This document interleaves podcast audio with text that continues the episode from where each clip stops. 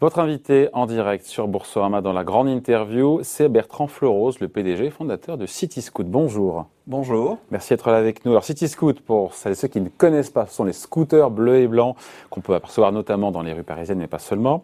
Euh, 4000 en tout, c'est ça, sont en libre service à Paris. Là, je parle de Paris pour le coup. Oui, environ 4000 à Paris et euh, 3000 répartis dans trois autres villes.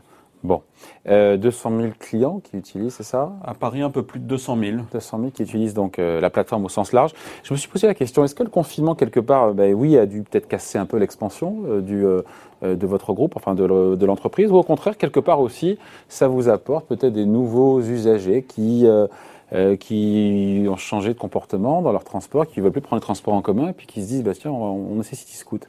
Alors probablement, mais ceux-là, euh, on les a pas encore vus, on les verra pas. On va attendre le déconfinement du 19 juin, déconfinement total pour voir quels sont leurs euh, comportements.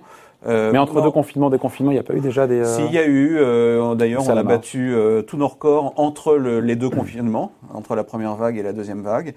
Euh, mais non, ça a arrêté quand même pas mal, ça a gelé un petit peu nos plans de, nos plans de déploiement, euh, puisque euh, du jour au lendemain, on a perdu 90% euh, de nos trajets. Ouais. D'autant que le chiffre d'affaires, alors pour le coup, si les chiffres sont bons, mais je parle sous votre contrôle, est-ce qu'il a bien baissé en 2020 de 5 à 10% On se dit quelque part, si c'est le cas, c'est déjà une aubaine. hein. Ouais, il a baissé de 8%.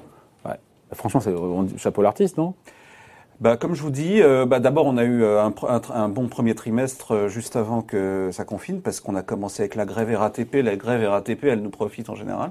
Et ensuite, dès qu'on a déconfiné, euh, on a battu nos records. Donc, tous les mois, en fait, en tout cas à Paris, hein, ça c'était pas tout à fait le cas à Milan, mais tous les mois qui étaient sans restrictions sanitaires ont été euh, hyper profitables. Ouais, Parce que sur 2019, la croissance était plus 70% Donc quand Ouais. on a 70% de croissance et qu'on est à 0 ou 0 moins ou moins 8% évidemment, euh, ça, ça casse vraiment un plan de développement. Ça, Non, parce que bon, euh, oui, effectivement, ça, mais ça, ça, ça ne fait que Ça reculer un ouais. plan de développement. Vous avez perdu quoi, Parce que pour le, coup? On ne dit pas, mais le Non, modèle. non, mais en termes de temps, en termes de temps par rapport au plan de Ah, un développement. an et demi, je pense. Ouais. Ouais. Donc, euh, juste ça décale le plan. Donc, euh, en attendant, il faut tenir. Heureusement, euh, on a pu euh, euh, bénéficier des aides d'État qui nous ont fait tenir pendant un an et demi. Toutes les Euh, aides qu'on mais peut le imaginer, euh, chômage partiel, chômage partiel, report de PGE, charges, PGE. etc. Un petit peu dans un peu de BPI. Donc, Quel euh, niveau de PGE À quelle hauteur? Je ne vais pas vous dire Ah, ça. On donne pas de chiffres chez City Scoot On donne des chiffres d'usage, des KPI d'usage. euh, KPI, les investissements. Non, non, on, donne quoi des, des- on, vous- on peut vous dire combien on a de locations par jour. Ah oui. combien on a de clients. et On tout, donne les chiffres qui fâchent Non, pas, quoi. On donne pas des chiffres qui se terminent par euh, avec le sigle euro. ça c'est Et sûr. pourquoi ça? Pourquoi? Bah, Parce que euh, après il y en a plein qui qui gambergent, euh, qui regardent combien on vaut, combien on vaut pas, euh, qui font tout un tas Ça de vous intéresse pas de savoir combien vous valez? Non mais moi je le sais combien je vaux. je sais combien je vaux. J'ai pas besoin de que les autres donnent leur avis. Donc euh, donc non non, euh, le, je, je vous dis, hein, le business model il continue de fonctionner parfaitement. C'est Ouais. pas parce qu'on s'est arrêté un an et demi que ça fonctionne pas. Et au contraire, peut-être vous avez raison, la désaffection des transports en commun euh, fera que on sera, sortira peut-être in fine gagnant de, de la crise. Bon, le coût pour l'uti- l'utilisateur, euh, pas faire la promo, mais j'ai- c'est 34 centimes d'euros la minute, voire C'est 30 moins. C'est 39 depuis, Ah, pardon. Oui. depuis deux mois. Ah, ils augmentent les, les prix. hein. Bah euh, oui, si on Oh. veut assurer, si on veut assurer, vous savez, c'est pas très cher. hein. Euh, ça continue de pas être très cher. Sauf quand le feu rouge dure vraiment longtemps, quoi. Ouais, alors surtout, faut respecter bien les, les feux rouges, bien sûr. D'abord, c'est- ça nous rapporte plus d'argent, non Ouais. euh, Non, non, c'est vraiment. un, si un vous- feu, un feu, c'est un euro, quoi. Un feu, même plus, c'est plus, c'est un feu, c'est 2 euros. Non, un feu, c'est à peu près 30 secondes. Donc un feu, Ah, ça va être euh, quelques centimes, ouais, Ouais. 10 ou 20 centimes. Euh, donc ça va quand même. Euh, et euh, donc c'est 39 centimes. On a augmenté nos prix récemment. Vraiment, on, on- si on voulait assurer, bah, d'abord on a, on a vraiment souffert. On fait partie de ceux qui ont beaucoup souffert. Et si on veut continuer d'assurer une- un tel service, euh, on, on était un peu obligé de faire ça. Le profil de l'utilisateur. C'est euh, plutôt un homme. Ouais. Euh, donc on essaye à Paris notamment, enfin dans les grosses villes où on est, on essaye quand même d'avoir un peu plus, de rebalancer plus, faire une clientèle féminine. 80% d'hommes? 80, entre 80 et 83 je crois. Donc Mm. euh, on- on- la proportion femme grossit un petit peu, mais pas assez à notre goût. Euh, et euh, malgré les efforts qu'on fait parfois. Et, euh, et c'est quelqu'un qui a à peu près 35 ans et qui est assez actif.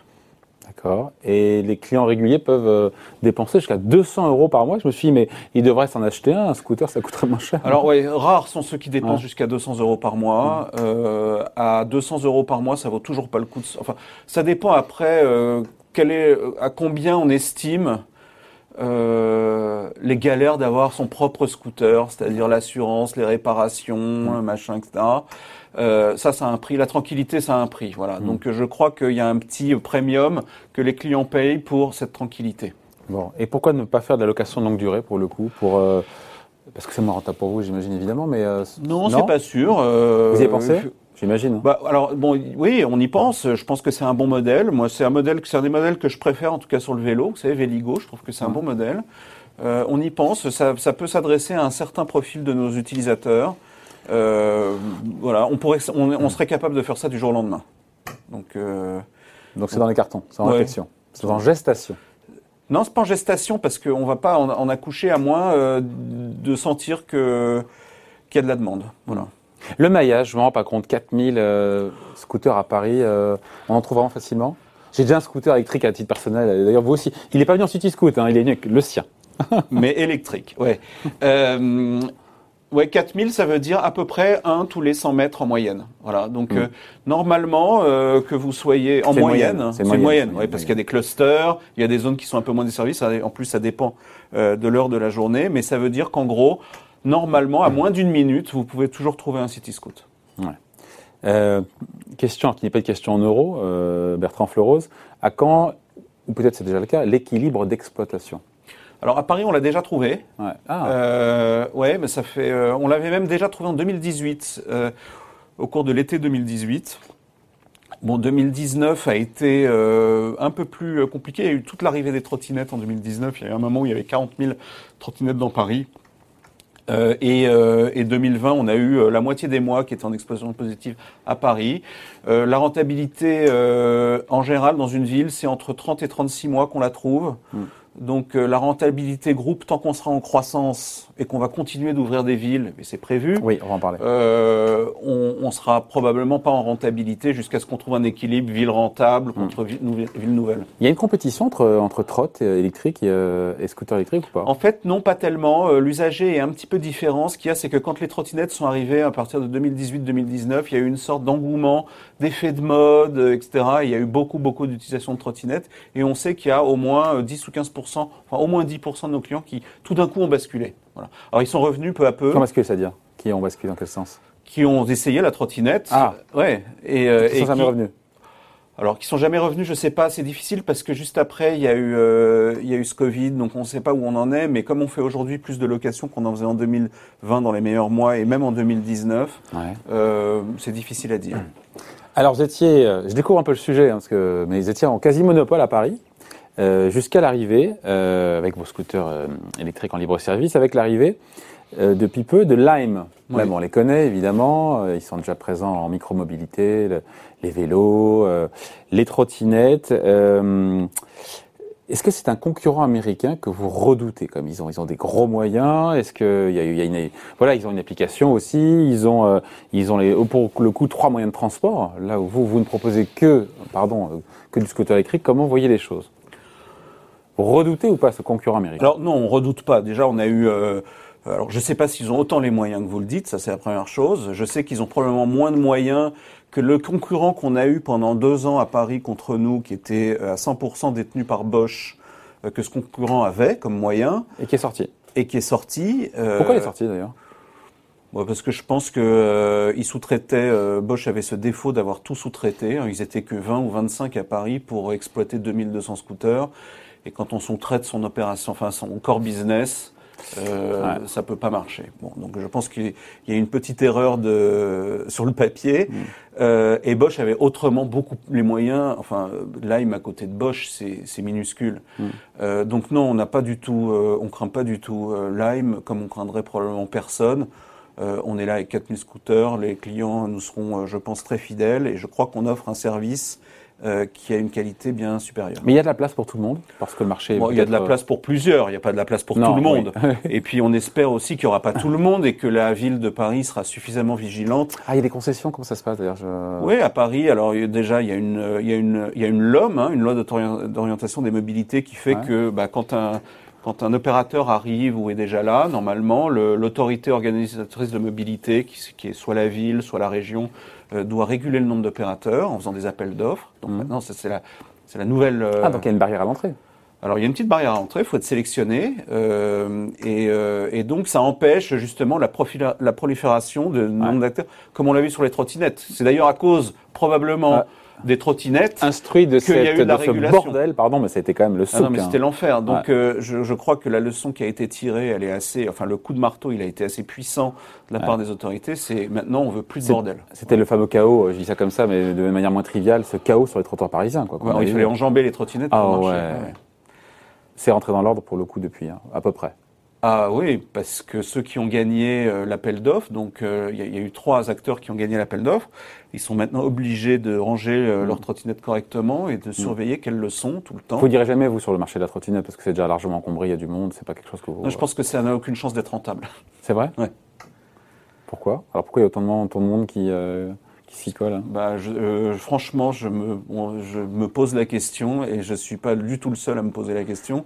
Je pense Dans aucun pays, dans aucune ville Si, alors je pense qu'il y a quand même des villes. Une ville comme Paris, je pense que c'est voué à l'échec parce que la- le vandalisme, vous savez, ça fait partie des mœurs, le vol et le vandalisme à Paris. Et, euh, et dans, une, dans les villes où, euh, du, plutôt du sud, euh, je crois que ça n'a pas beaucoup de chances d'être viable. Euh, dans les villes du nord, peut-être. Je crois qu'il y a des villes où tir, euh, ou même Dot, etc., sont rentables.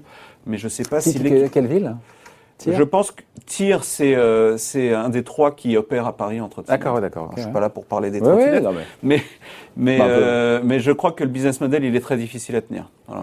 Bon. Moi je veux pas me, pour l'instant j'ai pas envie de me risquer à ça.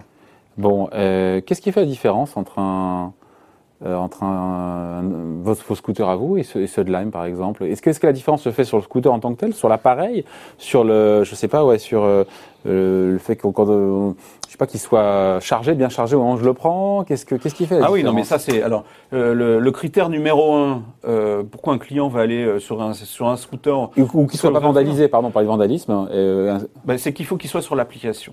Donc nous, on a 4000 scooters sur l'application Ouais. qui sont prêts à, à être loués. Donc un, un acteur qui en a 500 aura euh, probablement jamais la faveur du client qui va se dire, moi, avec Cityscoot, euh, je ouais, suis mais là, ils en ont trouver un. 500, mais viennent d'arriver. euh, cette preuve de mensuétude. Non, mais on va leur laisser un peu de temps. Je pense que l'objectif pour eux, c'est d'en déployer 1000.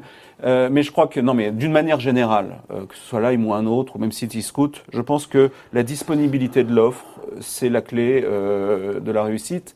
Euh, ensuite, effectivement, la qualité du scooter, l'impression de sécurité qu'on a en mettant sur le scooter. Nous, on a un scooter allemand, Lime, c'est un scooter chinois. Alors, j'ai rien contre les Chinois, je, je dis pas, mais je crois que notre scooter, nous, on a tous nos scooters depuis le jour 1.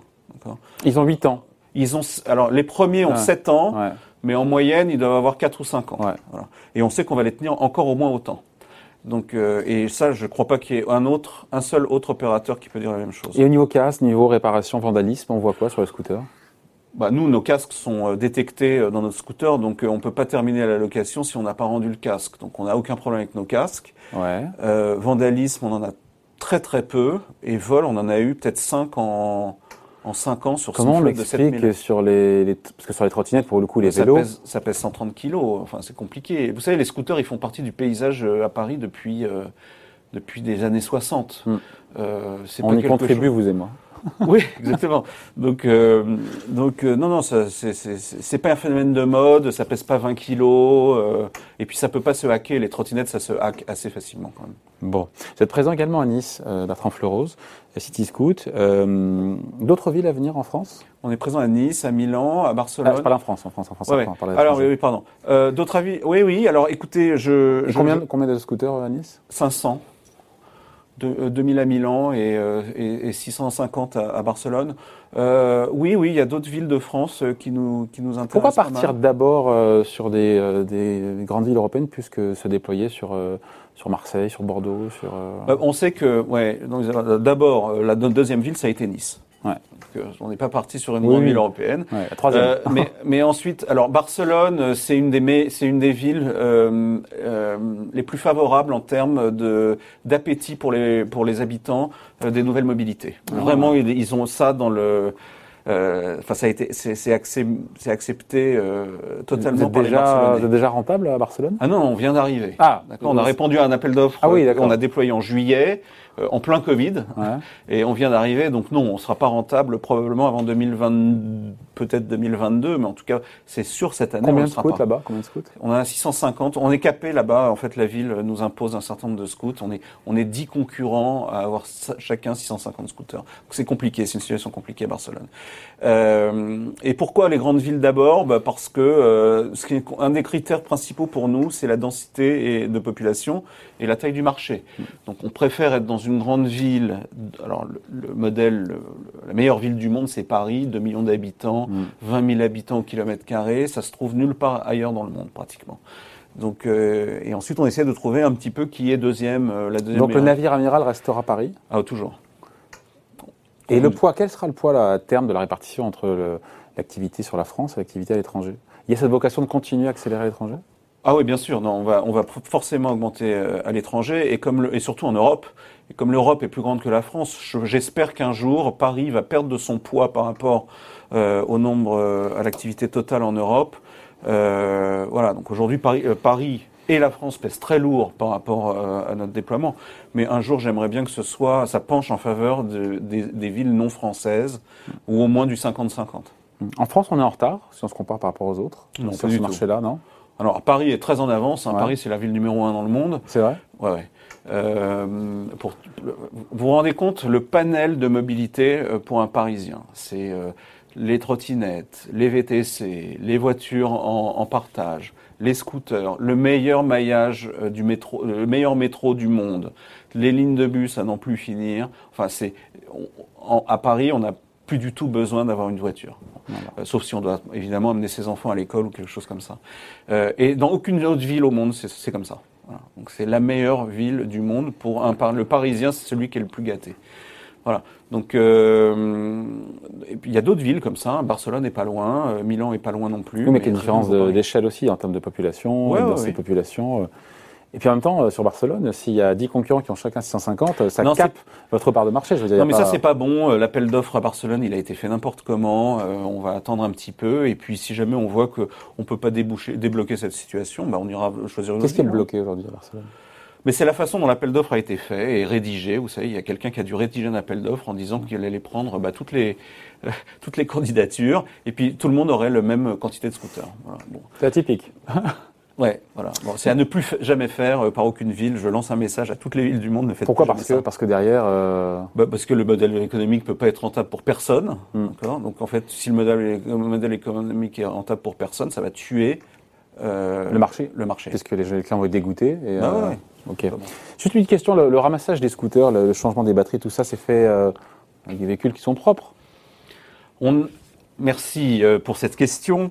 On est en effet, je pense, encore aujourd'hui, le seul opérateur à opérer depuis le premier jour, en tout cas en fourgonnette 100% électrique. Mais vous êtes le seul en même temps à Paris, donc vous êtes le seul. Vous êtes le seul. Non, non, mais je parle aussi de, Ah. de ceux qui font d'autres mobilités. Voilà. Euh, Il y avait, il y a eu des vélos, il y a eu des vélos en libre, euh, il y a eu des vélos électriques, Des en free trottinettes. floating, etc. Il y a eu des Vous êtes le trottinettes. seul opérateur? Et en, en tout cas, nous, on le fait le premier jour. Aujourd'hui, je sais plus comment les autres opèrent. Je pense qu'il y en a un ou deux qui opèrent, très- qui finalement se sont mis à opérer très bien. Je crois l'acteur euh, franco-néerlandais. Euh, et euh, mais tous ne le font pas. Et je trouve ça complètement in- inimaginable qu'on opère une mobilité propre. euh, enfin, on, on propose une mobilité propre et euh, qu'on l'opère avec des véhicules sales. Voilà. Oui, il faut être un peu cohérent deux secondes. Euh, à quand la hum, question qui est double À quand la, la rentabilité pour pour le groupe? Et puisqu'on est sur Boursorama et en direct, est-ce qu'une cotation en bourse c'est quelque chose que vous avez en ligne de mire, euh, en tête, ou est-ce que ça vous On l'a, ouais. Alors, Vous en euh, à, à quand le, la profitabilité? Bon, on espère. Il y a un moment où on va arriver dans un équilibre où les villes euh, qu'on a ouvertes depuis longtemps et qui deviennent rentables sont pro- suffisamment profitables pour euh, compenser les pertes qu'on a au moment de, la, de faire de la croissance dans notre ville. À quand Je sais qui va se poursuivre, croissance dans les audits qui vont se poursuivre. Oui, hein. oui, qui vont se poursuivre. On est au début de l'histoire? Ah, complètement. Nous, on pense que euh, on a, euh, oui, on a, bah, on est au début de l'histoire du scooter électrique, qui, à mon avis, est un des seuls, euh, la- une des seules mo- micromobilités qui peut prétendre à être profitable. On le prouve, nous, à Paris, on est profitable déjà, vous- je vous ai dit tout à l'heure, depuis 2018, et euh, on pense que le modèle fonctionne. Donc, ouais, il y a un moment, alors je ne sais pas quand ça va être, peut-être 2024, 2025, donc c'est loin. Et évidemment, pour répondre à la deuxième partie de votre question, Vous savez, même si on c'est pas du tout en gestation, du tout, comme, euh, pour utiliser votre terme de tout à l'heure, euh, l'IPO c'est toujours quelque chose qu'on a en tête. Alors maintenant, en plus, il y a des SPAC, vous savez, Mhm. euh, et les SPAC sont très intéressés par la mobilité euh, électrique, et on a vu des SPAC complètement dingues qui payaient 100 fois le chiffre d'affaires. Ouais. Il fallait vendre. Non mais on a pas eu à 100 fois le chiffre d'affaires évidemment même à- et on en a eu un récent il y a eu Bird qui a vendu 24 fois le chiffre d'affaires enfin qui a mergé à 24 fois le chiffre d'affaires bon nous on pense que c'est complètement dingue de faire des trucs comme ça On Euh, voit 100 fois le chiffre d'affaires, on- vous vendez. Hein. non mais même 24 fois je sais bien, je sais bien. donc euh, Soyez pas modeste. donc, donc, donc, donc ça existe. Euh, je pense que c'est un peu fou. Moi, je suis pas persuadé que le, le SPAC c'est quelque chose de très sain. Euh, Qu'est-ce qui se passe une, un- une année ou deux années après euh, après le DSPAC euh, C'est encore quelque chose qui me euh, qui, est- qui est assez obscur pour moi. Mais effectivement, une introduction quelle qu'elle soit, euh, c'est quelque chose qu'on a toujours en tête et que nos investisseurs ont en tête parce qu'il y a un moment où, on a, où il y a des objectifs de sortie quand même. Qui sont ces investisseurs? Oh, bah, comme investisseur que, que vous connaissez, on a quand même euh, la Caisse des dépôts depuis le jour 1, Ah, la RATP depuis le jour euh, B, 2, euh, tour B, ouais. euh, et puis on a aussi Allianz, on a un fonds qui est assez connu dans le monde de, des, des- de l'infra, enfin dans le, dans le monde des, des investissements vertueux, c'est Demeter. Ouais. Euh, voilà, donc euh, on a un peu tous ces gens-là qui sont Donc euh, qui sont open, open à une IPO, mais pas tout de suite. Mais on garde ça un petit peu. un- Ah mais oui, mais de, de toute façon, on a toujours les oreilles euh, grandes ouvertes. C'est bien, restez en, restez en éveil. Merci d'avoir été avec nous. Vous Merci, reviendrez pour l'IPO. Hein? D'accord. Peut-être Ah, peut-être qu'on euh, sera vu d'ici là, hein. sait-on jamais. hein. Merci d'avoir été avec nous. Bertrand Fleurose, le. PDG de City Scoot, invité de la grande interview en direct sur Boursorama. Bye.